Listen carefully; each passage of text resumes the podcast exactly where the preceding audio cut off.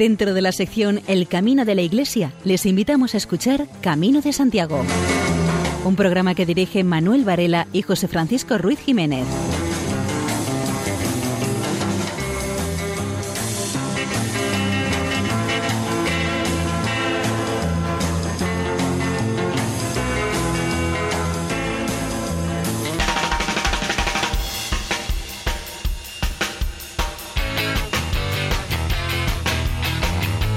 Iniciamos una nueva peregrinación nocturna a través de las ondas de Radio María. El objetivo final es el sepulcro del apóstol Santiago y el camino pasa por sus receptores de radio, TDT y ordenadores. Les invitamos a acompañarnos en nuestra andadura durante los próximos 55 minutos.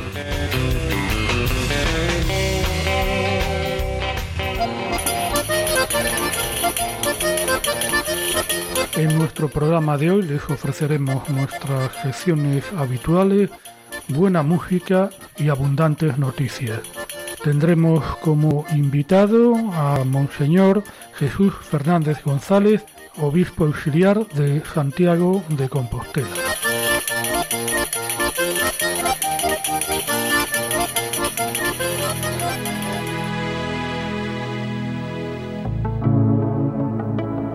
Hace muchos años que decidí hacer por primera vez el camino. Cargué la mochila a la espalda, me calcé las botas. Esa decisión no sabía cómo podía cambiar mi vida desde entonces. Como dice el poeta, caminante no hay camino, se hace camino al andar. Al volver la vista atrás, se ve la senda que hemos dejado atrás.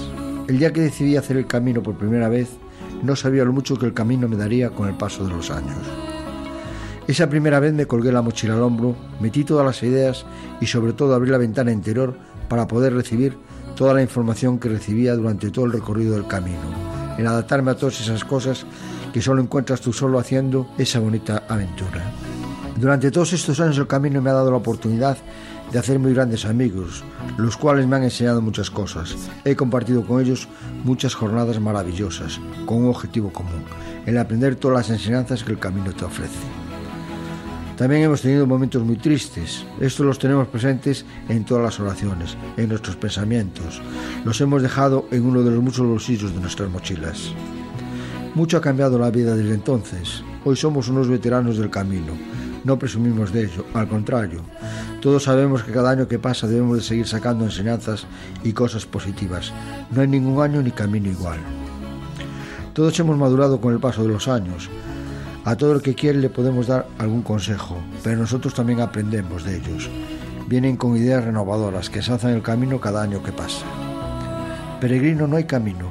Tú debes de hacer el camino al andar, con tus pasos. Debes de dar ejemplo a otros que lo han hecho y otros que lo harán.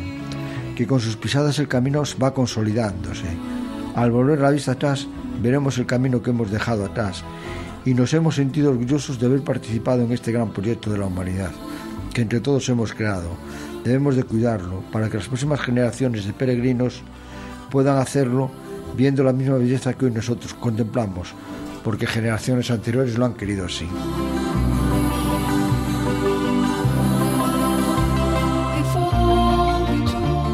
Peregrino de alquiler por incumplidas promesas, por pecados construidos precisos de penitencias, por almas en cuerpos nobles, pero huecas en grandeza.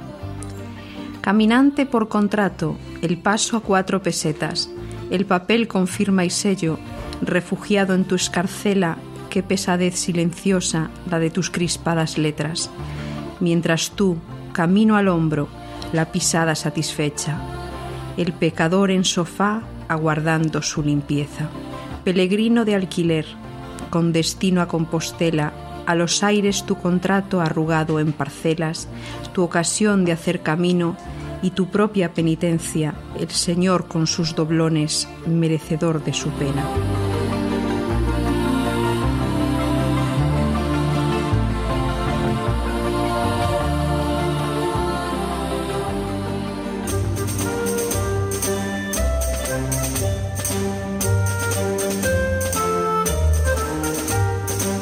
El primer bloque de noticias del programa de hoy está protagonizado por Santiago de Compostela En esta ciudad, como ya se anunció en el anterior programa, tuvo lugar un encuentro de sacerdotes en el camino. Hoy vamos a desarrollar esta información de la mano de Abraham Coco, que en el periódico ABC escribía sobre el tema bajo el título Retos pastorales de un camino en evolución. El Camino de Santiago vive una época de profundos cambios. En esta evolución no exenta de debate a raíz de las tendencias que se abren paso, la Iglesia quiere seguir desempeñando un papel protagonista. No podía ser de otro modo. La meta de esta peregrinación cristiana es la tumba de uno de los apóstoles. No es obvia que existen multitud de razones para recorrer esta ruta sacobea. Algunas al margen del credo católico, pero tampoco se renuncia a continuar haciendo de ella una vía de evangelización. Por eso, medio centenar de sacerdotes que ejercen su labor en el entorno del camino reflexionaron en Compostela sobre los desafíos de su labor de acogida en parroquias y albergues. No es la primera vez que se lleva a cabo esta cita, aunque tras la muerte en 2013 de Genaro Cebrián, delegado diocesano de peregrinaciones de Santiago y canónigo de su catedral, no había vuelto a desarrollarse. El arzobispo Julián Barrio decidió convocarla para impulsar una iniciativa a la que hace unos meses ya llamaron todos los pelados del camino francés a través de una carta pastoral, y en la que trabajan grupos como Acogida Cristiana en el Camino, cuyos 300 voluntarios dan vida a estas ideas. Al Cabildo le inquieta el modo de acoger a los peregrinos y considera muy importante que sea con criterios cristianos, con una actitud confesional que algunos echan de menos en otros ámbitos. Entre las preocupaciones del Cabildo está que se conciba un camino en el que al final no es el apóstol, donde solo predominen criterios exclusivamente culturales, turísticos o deportivos. Los peregrinos que caminan movidos por su fe demandan un tipo de atención que muchos ven hoy insuficiente. La popularidad internacional del camino es tal que más de la mitad de los peregrinos son extranjeros, lo que supone otro desafío. El Cabildo busca voluntarios que hablen lenguas en las que poder acoger a los peregrinos. En Compostela la situación está muy avanzada. En curas ingleses, franceses, alemanes o italianos que reciben a los suyos. Celebran con ellos la Eucaristía o les confiesan. Son iniciativas respaldadas por las conferencias episcopales de sus países.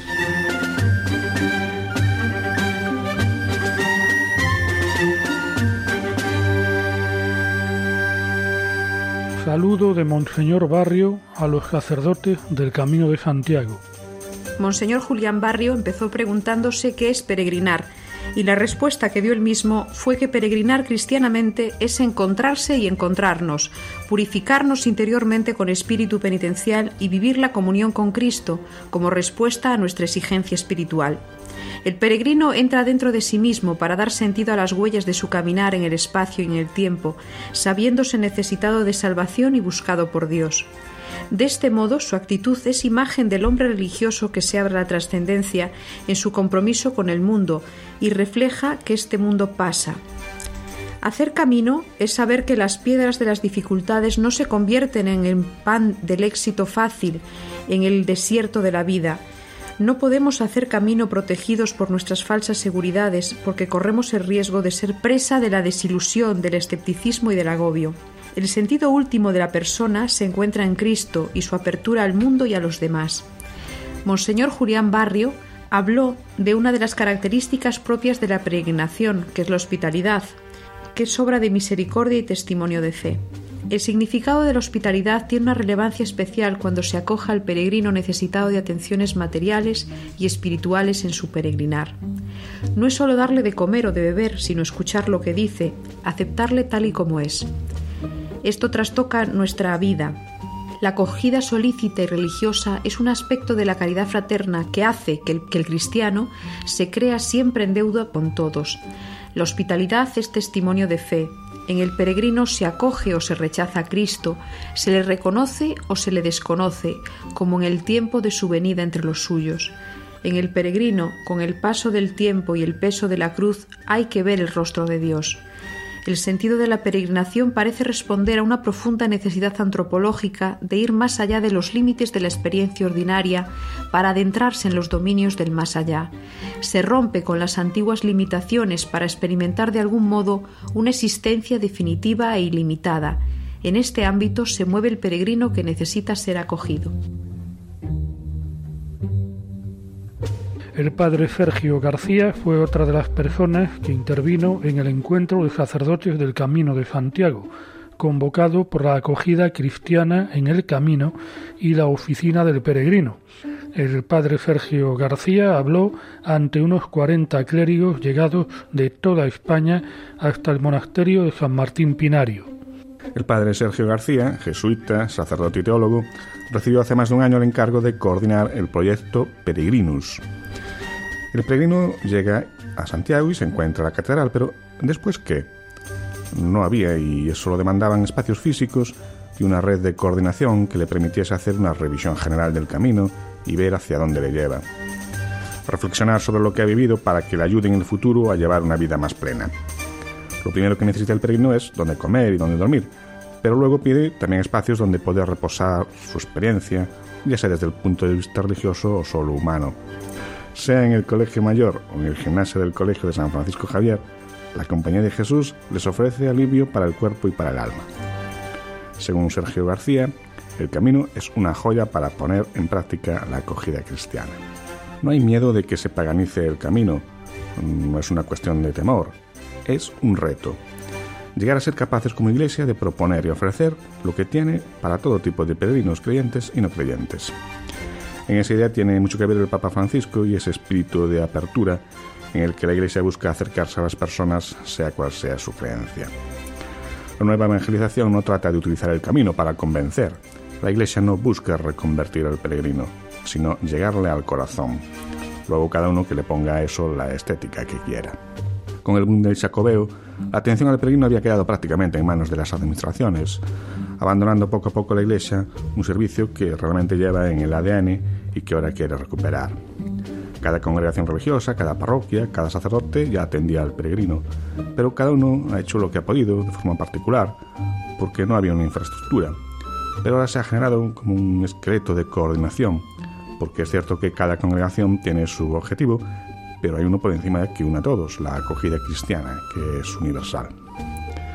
En los 760 kilómetros que recorre el camino francés, a lo largo y ancho de la extensión de las demás rutas jacobeas, la misión encomendada a Sergio García se centra no ahí, sino en Santiago, porque había ese sentido una cierta contradicción entre la hospitalidad recibida a lo largo del recorrido y el vacío que algunos peregrinos encontraban una vez obtenida la Compostela.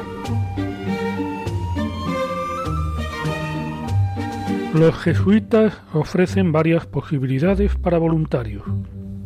La primera sería como voluntario en la oficina del peregrino, un mínimo de 15 días todo el año, pero especialmente desde abril hasta octubre. Para apuntarnos o, informarnos, podemos dirigirnos a la dirección de correo electrónico info arroba para gente a partir de 18 años. La segunda posibilidad sería como voluntario en el programa Peregrinus, que es un programa de acogida ignaciana en Santiago de Compostela. Si tienes entre 18 y 25 años, también tienes el campo de trabajo Apertas. Hay un primer turno del 15 al 30 de junio, en el cual se trabaja en la oficina del peregrino y haciendo animación de las oraciones, entre las 5 de la tarde y las 10 de la noche. Otros turnos serían la primera o segunda quincena de julio o la primera quincena de agosto. Y se trataría de un campo de trabajo con formación ignaciana, oración personal, compartir la experiencia de fe y colaborar con un comedor social. Además, la acogida de los peregrinos en la oficina y la atención especial a los peregrinos que se alojan en el programa Peregrinos. Si tienes entre 25 y 40 años y estás vinculado con los jesuitas o la espiritualidad ignaciana, puedes formar parte del equipo de coordinación y acompañar a los voluntarios. Para cualquier duda o pregunta, puedes dirigirte al correo electrónico iperegrino2015.gmail.com. Marga Mosteiro, periodista de La Voz de Galicia, hizo un chequeo a la nueva oficina del peregrino de la calle Carreta. El cambio de la oficina del peregrino de la sede de la Rúa del Villar a la nueva de la calle Carretas está complicando el último acto ligado al camino, sellar la Compostela, el documento que acredita haber completado el trayecto. Para algunos peregrinos no es fácil llegar, las señales apuntan por otro lado y cuando creen haber encontrado la oficina les indican otro sitio con un mapa en la puerta. Una peregrina canadiense se mostró molesta por las vueltas que tuvo que dar para dejar la mochila en una consigna al no poder acceder con ella a la catedral. Y es que la mayoría coincide en que la oficina está lejos del obradoiro y que la señalización es confusa, por lo que sugieren cambiar o tapar las señales para evitar problemas. Lo que sí valoran positivamente los peregrinos de la nueva sede de Carretas es su ambiente relajado, gracias a los jardines de los que dispone. Sin embargo, poco más encontrarán los caminantes en el antiguo asilo, al que se accede por una calle en obras, por ahora en el Centro Internacional de Acogida de Peregrinos. No se puede disfrutar ni de salas de descanso, ni de los aseos, ni de la biblioteca, ni tampoco de la capilla, ni tan siquiera están operativos los servicios de correos y Renfe. El servicio en funcionamiento se limita al sellado de la Compostela y a la información básica sobre la ciudad y las opciones de consigna para dejar los bultos. En la oficina, además del personal fijo, hay varios voluntarios. Hace unos días terminaron su voluntariado dos jóvenes, un norteamericano y una catalana, y para estas primeras semanas de marzo se preveía la llegada de nuevos cooperantes. Desde la catedral explican que el salado se está haciendo poco a poco, pero confían en que la Semana Santa se haya completado y todo esté operativo. En cuanto a la señalización, el ayuntamiento indica que está prevista la instalación de nuevas señales en el casco histórico, aunque está pendiente de la Comisión de Patrimonio. Uno de los problemas detectados es que si el peregrino va con el tiempo justo para asistir a la misa de mediodía, cuando llega a la oficina se encontrará con que no puede dejar su mochila. No se puede acceder a la catedral con bultos y tiene que volver sobre sus pasos para depositarla en correos o en una otra consigna.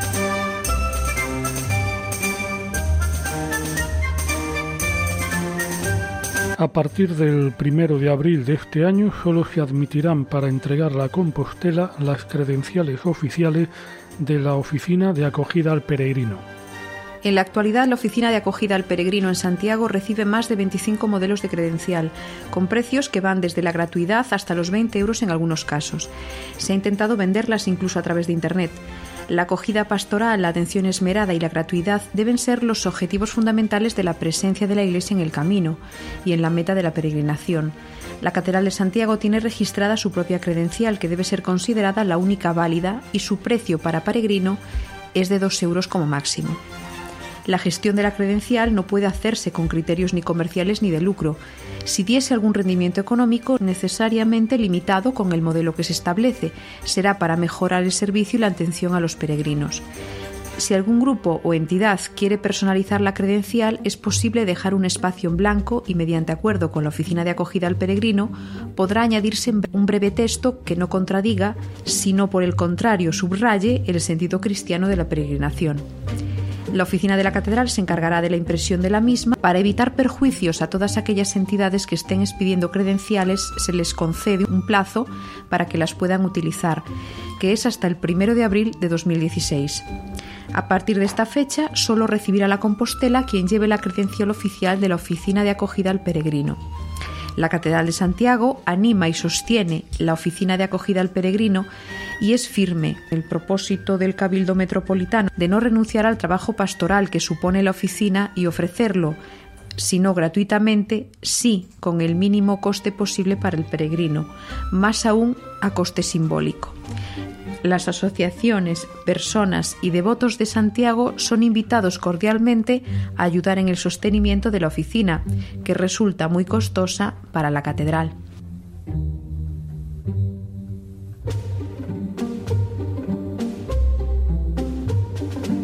La coordinadora de la Oficina de Acogida al Peregrino de Santiago de Compostela, Montserrat Díaz, emitió un comunicado público diciendo que rechazan a los peregrinos con credencial emitida en Lugo. El comunicado de la Oficina del Peregrino dice que en una reunión de delegados y agentes de pastoral del Camino Santiago, celebrada hace un año, se indicaron las condiciones que debería tener la credencial para dar derecho a tener la compostelana. Así se comunicó a Lugo y no ha tomado nota. Por ello, la credencial emitida en Lugo no será aceptada por la oficina de acogida al peregrino en ningún momento. Esto es un serio inconveniente para los peregrinos, a los que se les explicarán las razones de no aceptar la credencial lucense. En todas las credenciales debe aparecer la frase El sepulcro de Santiago, meta de la peregrinación jacobea. que señala el sentido religioso por el que nació el Camino de Santiago. La catedral aclara que tras hablar varias veces con los que expiden la credencial lucense para que incluyesen esta referencia al sepulcro del apóstol, no se hizo. Por su parte, el Obispado de Lugo hizo público a su vez un comunicado del que les damos a conocer una síntesis. Desde los inicios de la historia de la Iglesia, los obispos han expedido cartas credenciales o documentos semejantes a los fieles que partían de sus diócesis, con las que acreditar su condición de católicos o de peregrinos, y siempre han sido recibidas como válidas en las iglesias a las que se dirigían. En Lugo se ha procurado respetar la voluntad del Cabildo de la Catedral de Santiago, que garantiza la acogida de otras credenciales solo hasta el próximo primero de abril. No comprenden, pues, en el Obispado de Lugo el rechazo expresado ahora por la Oficina de Acogida al Peregrino en exclusiva a la credencial lucense.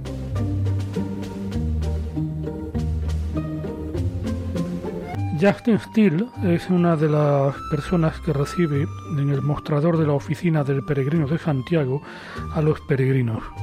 Con una inmensa sonrisa les da la bienvenida en inglés americano a cada uno de ellos y a continuación les pide la credencial que acredita el trayecto recorrido para entregarles la Compostela. Está feliz y se nota que disfruta un montón escuchando las variopintas experiencias de los peregrinos. Justin, de una pequeña ciudad de Florida, en Estados Unidos y vecina de una localidad de Georgia, su relación de amor con el Camino de Santiago nació el año pasado, cuando se lanzó a la ruta. Ahora es voluntaria en la oficina del peregrino. Hizo la ruta francesa con su marido en 2015. La peregrinación ha sido fantástica y ahora quiere devolver el camino como voluntaria todo lo que le dio en esa experiencia. Justin conoció el programa de voluntariado de la Oficina del Peregrino a través de la Asociación Americana de Amigos del Camino de Santiago. Tras estudiar las bases de participación, no se lo pensó dos veces y compró un billete con destino a Compostela. La experiencia como voluntaria atendiendo a los peregrinos es maravillosa. Cuando vuelva a Estados Unidos podrá contar lo que vivió a su familia y también en las reuniones que hacen las asociaciones del camino, para que otros socios se animen a hacerlo. Además ya tiene planeado una nueva peregrinación para los próximos meses de septiembre y octubre. Vendrá otra vez con su marido porque quieren hacer el camino primitivo. De su paso por la oficina de acogida del peregrino, dice que se lleva historias muy emocionantes y para el recuerdo, como la del peregrino con quien incluso lloró al escuchar su relato de vida. Entiende los sentimientos que vive cada uno de ellos cuando llega a Santiago, porque ella también fue peregrina y los ha sentido.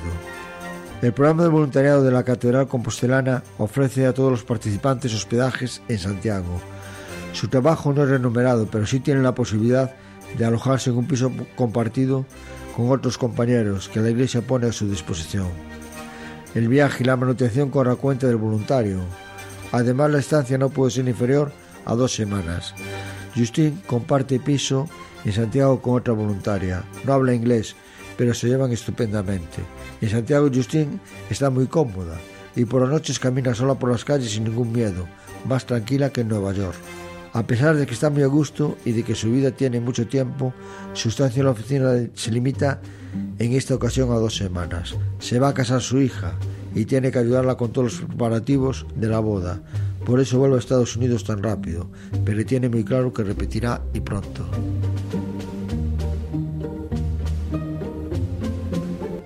Renovado el convenio para que el botafumeiro siga volando en la misa del peregrino vespertina de los viernes.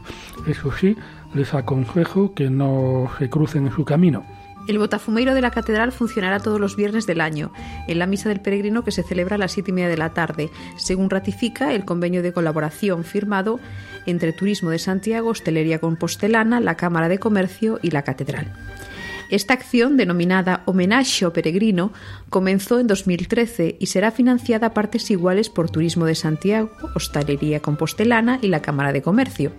Para ello, cada una de las instituciones aportará 4.000 euros a la catedral, en concepto de tasas por el servicio de funcionamiento del Botafumeiro, para lo que los ingresos deberán hacerse antes del 30 de junio.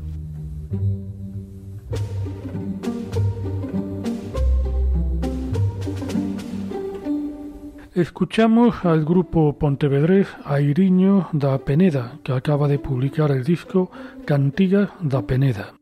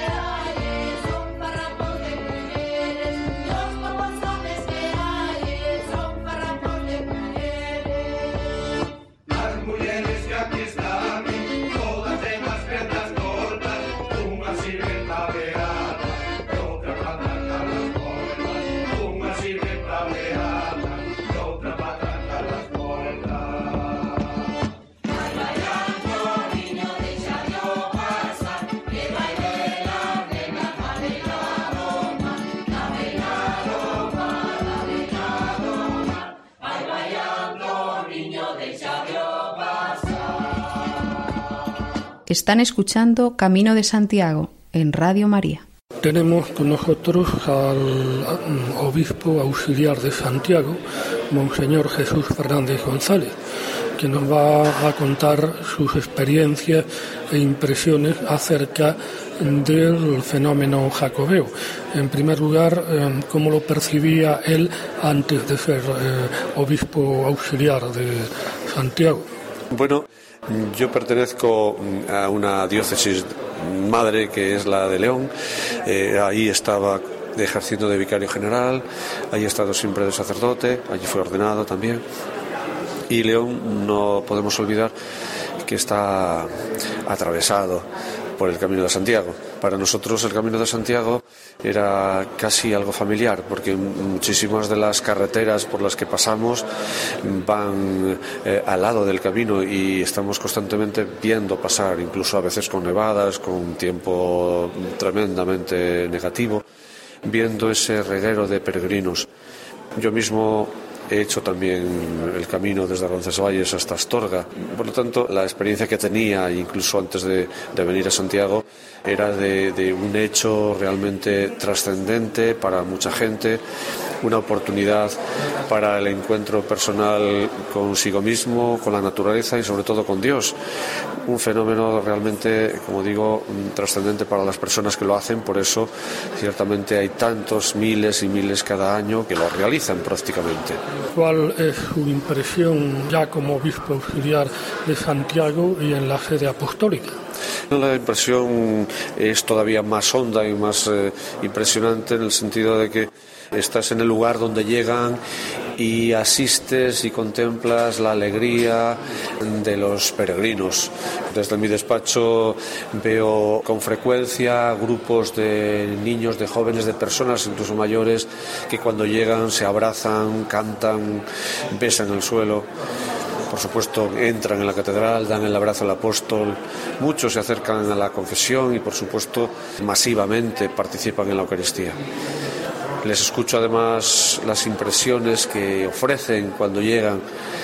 Eh, a muchos les he oído decir que esa experiencia del camino les ha cambiado la vida. Luego la impresión es inmejorable, es una bendición de Dios para, como digo, miles y miles de peregrinos que cada año acuden a Santiago, que ven realmente su vida cambiada, su vida con un sentido nuevo y con un gozo interior y una fuerza que solo de Dios viene y de un modo de vida desprendido como es el que vive el peregrino, sacrificado, esforzado, también unido a los demás peregrinos, también con experiencia comunitaria. El fenómeno jacobeo es universal y en los últimos tiempos la Iglesia ha hecho un esfuerzo para llegar a todo tipo de peregrinos procedentes de las diversas partes del mundo. ¿Cómo está la situación? ¿Qué actuaciones está llevando a cabo la Archidiócesis de Santiago en este sentido? Existe una fundación que apoya la iniciativa la Iglesia en general pues eh, se hace eh, presente desde luego cuando llegan los distintos grupos incluso digamos que las administraciones civiles venden entre comillas eh, esa iniciativa esa experiencia y por supuesto hoy no podemos olvidar la presencia a través de los medios de comunicación y de Internet, de modo que hay un conocimiento en el mundo, efectivamente, un conocimiento más allá de nuestras fronteras de lo que es el fenómeno. Que por otra parte, los que principalmente lo promueven son los propios peregrinos, es decir, el peregrino cuando vuelve a su casa y a su tierra comenta lo que ha vivido y ellos son los principales embajadores de lo que es la peregrinación. Así que esas son las formas, digamos, principales a través de las cuales en el Camino de Santiago se regenera a sí mismo y se hace visible y se anuncia eh, en medio de, este mundo en el que vivimos. Las instituciones civiles y políticas son receptivas hasta a este fenómeno, es decir, están colaborando en la medida de lo que se puede esperar. Bien, en general es así, aunque realmente también hay situaciones en que mm, eh, últimamente un poco especiales, eh, determinadas tendencias políticas que mm, parece que no valoran suficientemente o ignoran al menos la dimensión de lo que este fenómeno significa para las personas. Cabe suponer que si ellos se proclaman servidores del bien común y servidores de nuestra sociedad, entiendan que eso también es un servicio y por lo tanto no se debe ignorar ese alcance. ¿no? Pero en general tengo que decir que las administraciones pues, son sensibles y bueno, prueba de ello está en, en, ese apoyo económico que el Gobierno de España ha prestado para la restauración eh, de la propia catedral. ¿no? Monseñor Jesús Fernández González, muchísimas gracias. Gracias a ustedes. María José López nos habla de los valores en el camino. Peregrinar solo o en grupo. Peregrinar en grupo no significa que no haya ratos para uno mismo, por distintas circunstancias, se puede caminar con otros, pero en algún momento cada uno se ve absorto en lo suyo, o uno de los miembros del grupo, por llevar otro ritmo, se aleja de los demás. El camino es una experiencia esencialmente personal e individual. Es cierto que se encuentran a menudo grupos de personas que están haciendo el camino juntos. Puede ser para facilitar una introducción a la experiencia, en el caso de los caminantes jóvenes que detestan sentirse aislados de sus grupos de referencia habituales. También se hace el camino en grupo para facilitar la organización de la logística del camino, como es el caso de parroquias o movimientos eclesiales. Pero todos los peregrinos coinciden en que el camino es para hacerlo solo, en pareja o como máximo con un grupo muy reducido de compañeros.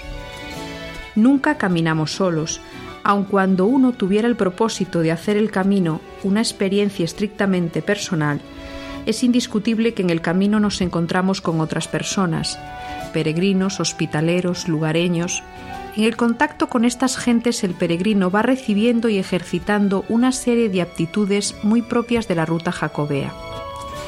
La peregrinación conlleva una socialización.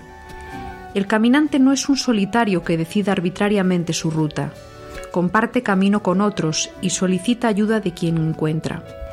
Hoy en la ruta a Compostela se pueden encontrar unidos en una fraternidad universitarios y funcionarios de la Comunidad Europea, periodistas norteamericanos, amas de casa italianas, estudiantes ingleses o jornaleros andaluces. A lo largo del camino se hacen amistades perdurables entre los peregrinos e incluso entre peregrinos y ribereños del camino. No resulta extraño que las gentes que viven junto al camino pidan al peregrino, rece por mí al apóstol. Reflexión de un peregrino. Si por fin logro aguantarme, ser capaz de estar conmigo mismo y ser feliz, conseguí lo más importante de la vida. Ya nunca estaré solo y necesitaré a nadie. Ya simplemente compartiré y disfrutaré sin ansiedades ni tensiones. Qué lección tan importante para mí, saber que camino solo y que no pasa nada por esto. Relaja mucho comprender que uno cuenta consigo mismo y que uno es el importante, con quien hay que llevarse bien y sentirse cómodo. A partir de este pensamiento, las relaciones son sinceras y libres. Dicen los entendidos que el ideal es hacer el camino solo y se vive la auténtica experiencia de la peregrinación. En grupo se limita la libertad, Dice José Ricardo Batista Cintra que cuando le preguntan si prefiere la peregrinación hecha en solitario o la hecha en grupo, responde que son experiencias diversas. No es posible comparar en el sentido de valorar una más que otra. Peregrinando solo descubrió muchas cosas, incluso el deseo de ir con un grupo, y esa le posibilitó muchos otros descubrimientos. Así en el grupo se mezclan lo particular y lo comunitario, cada uno vivió a su modo los acontecimientos y juntos vivieron muchas cosas.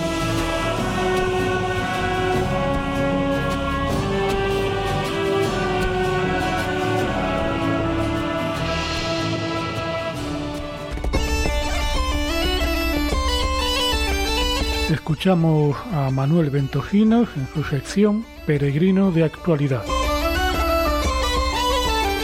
Segunda etapa del Camino Norte de Santiago en la provincia de Lugo, Villamartín Grande, Mondoñedo. Hemos realizado esta bella etapa alrededor de 125 personas, que salimos de Lugo en tres autocares que nos llevaron hasta la salida de esta etapa. Cerca de Mondoñedo empezó a caer una fina lluvia que nos acompañaría hasta muy cerca de Villamartín. Allí ya dejaron de caer estas finas gotas de agua, dejándonos un tiempo de lo mejor para recorrer el camino en esta etapa. La salida, como anteriormente hemos apuntado, fue del pueblo de Vilamartín, grande, perteneciente este al concello de Trabada. Hoy el recorrido nos lleva a pasar por tres concellos, todos ellos de la provincia de Lugo. Empezamos la etapa en una pequeña bajada que nos llevará hasta San Justo, en el límite con el concello de Lorenzana. Antes hemos tenido que dejar atrás el pueblo de Gondar.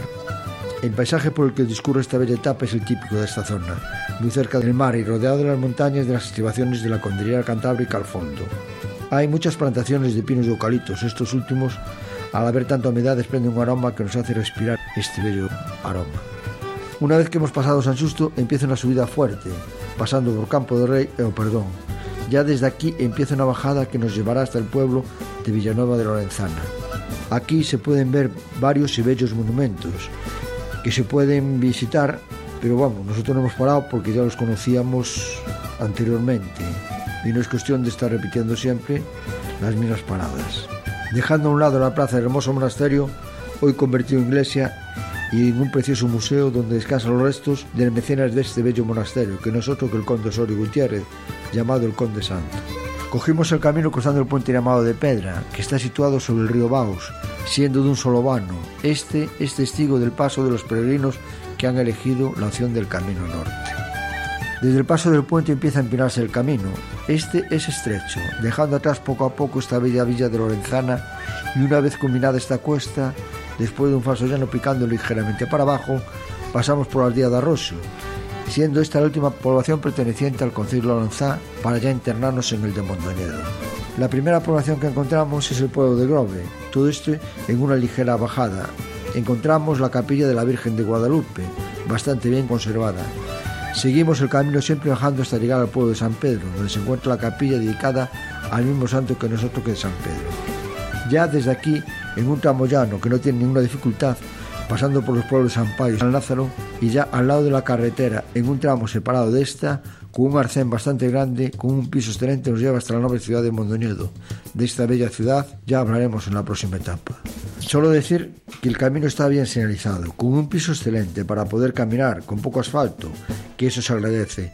Solo una pequeña pega, que las personas que viven alrededor del camino sepan conservar lo que tienen. Y eso cuesta muy poco.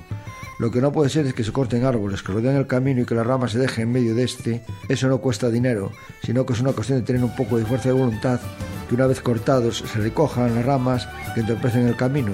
También se echa de menos unos contenedores para poder depositar las basuras y las cunetas del camino lo agradecerían.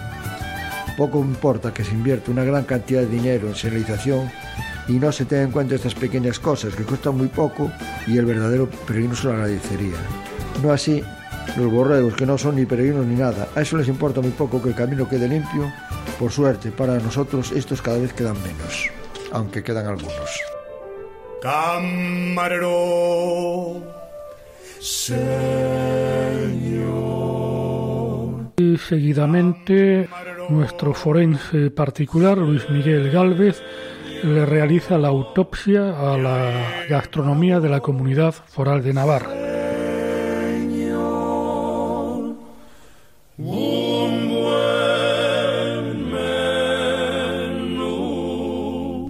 Continuando esta noche en nuestro, por nuestro caminar culinario por la comunidad foral de Navarra, hablaremos de la zona central o intermedia, que goza de fama por sus asados y guisos de cabrito, corderos y gorrines, cochinillos. No hay que dudar en comer un buen asado de estella. También en esta villa es tradicional la caza de palomas de paso. Además, también se pueden degustar piezas como las perdices, codornices y becadas. Si en la zona norte había truchas, aquí los ríos, Egea, Urederra y otros más, siguen proporcionando sabrosos ciprinidos. El cabrito y el cordero se preparaban en cochifrito, una técnica de elaboración que mezcla lo frito y lo cocido con un resultado final exquisito. Se ha logrado el éxito si al final los trozos de cabrito o de cordero aparecen churruscantes y sin salsa, pero muy jugosos. También se prepara el cabrito y el cordero asado o, como no, al chilindrón. Esta salsa tan especial se preparaba también para acompañar al cordero, y de hecho el cordero al chilindrón se ha convertido en uno de los platos emblemáticos de Navarra.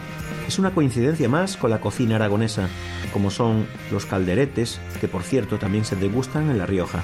En realidad, las calderetas o calderetes se elaboran en muchos puntos de la geografía española. El término procede del guiso campestre hecho en caldero, que lógicamente se hacía con las carnes que tuvieran a disposición pastores y cazadores.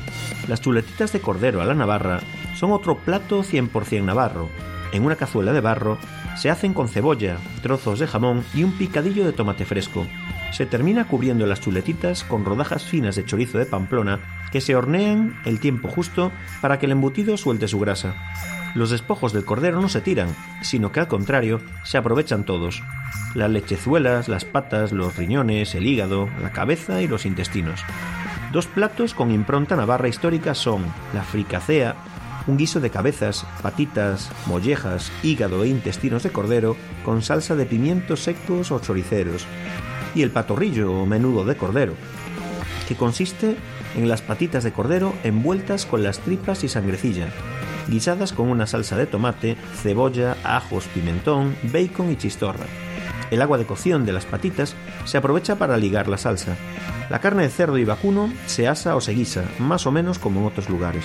En esta ruta gastronómica hay que hacer un alto en el camino para coger la cuchara y sentarse delante de un plato de mantecosa y alubias rojas, llamadas caparrones, o las selectas pochas, judías blancas tiernas y también desgranadas.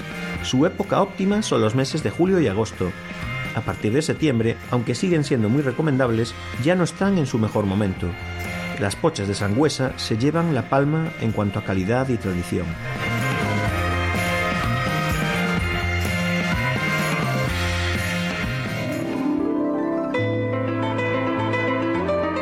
María José López nos trae su sección literaria Páginas en el Camino.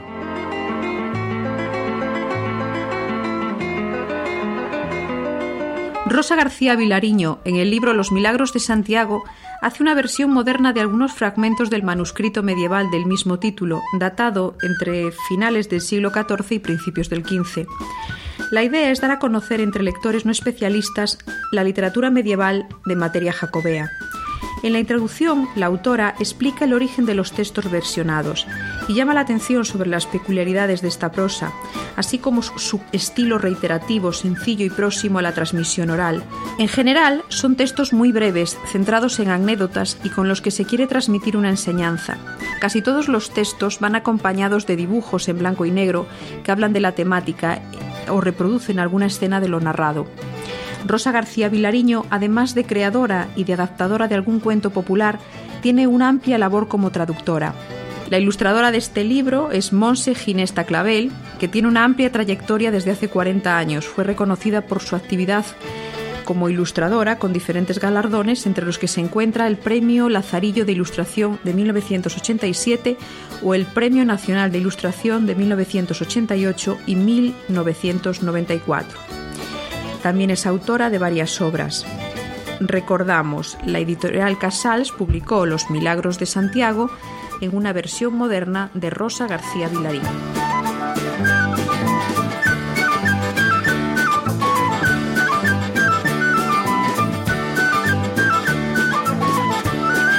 El tema musical que viene a continuación es Nabucco de Verdi, dirigido por Luis Cobos.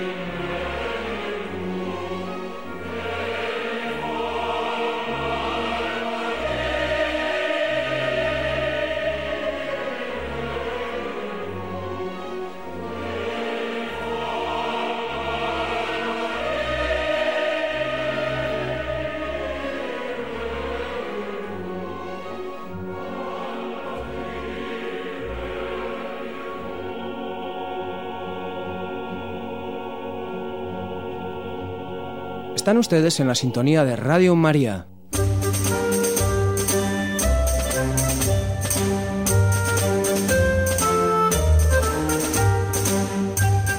Iniciamos el segundo bloque de noticias recordando al franciscano de que hablamos en un anterior programa, porque resulta que atrae a otros peregrinos al camino de invierno.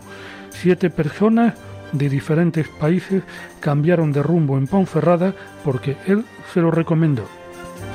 No tenían ideado tomar esta ruta, pero en Ponferrada se encontraron con el franciscano belga que hizo este camino en burro y en dirección contraria.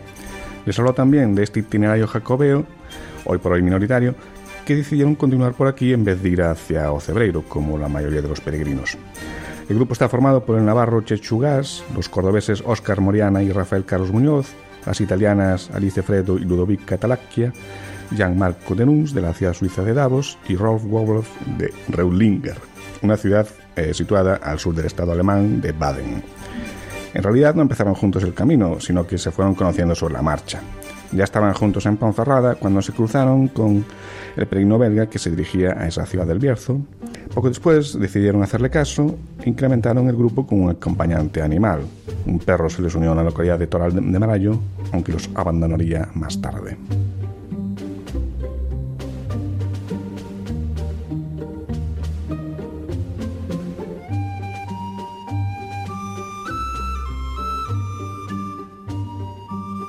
Un brasileño recoge 630 kilos de latas para poder hacer el Camino de Santiago. En efecto, 630 kilos de latas, no de patatas. Carlos Alberto Tenroger es un brasileño que hace unos días llegó a Santiago después de recorrer la ruta jacobea desde Lisboa. Es la segunda vez que lo hace, pero en esta ocasión los gastos de manutención y alojamiento los pagó gracias a los 630 kilos de latas que almacenó en su domicilio las vendió todas por aproximadamente 500 euros, y esto fue suficiente para asumir todos los gastos y comprar unos regalos para la familia. Lo único que tuvo que pagar fue el billete de avión hasta Europa. Carlos Alberto conoció la historia del camino cuando residía en Dublín y le pareció tan interesante que empezó a buscar información para poder recorrerlo por primera vez en el año 2011. Y hemos llegado al final de nuestro programa que el apóstol Santiago nos acompañe en nuestro peregrinar por la vida. Nos vemos en dos semanas, esto es 14 días. No falten a su cita. Buenas noches y feliz andadura.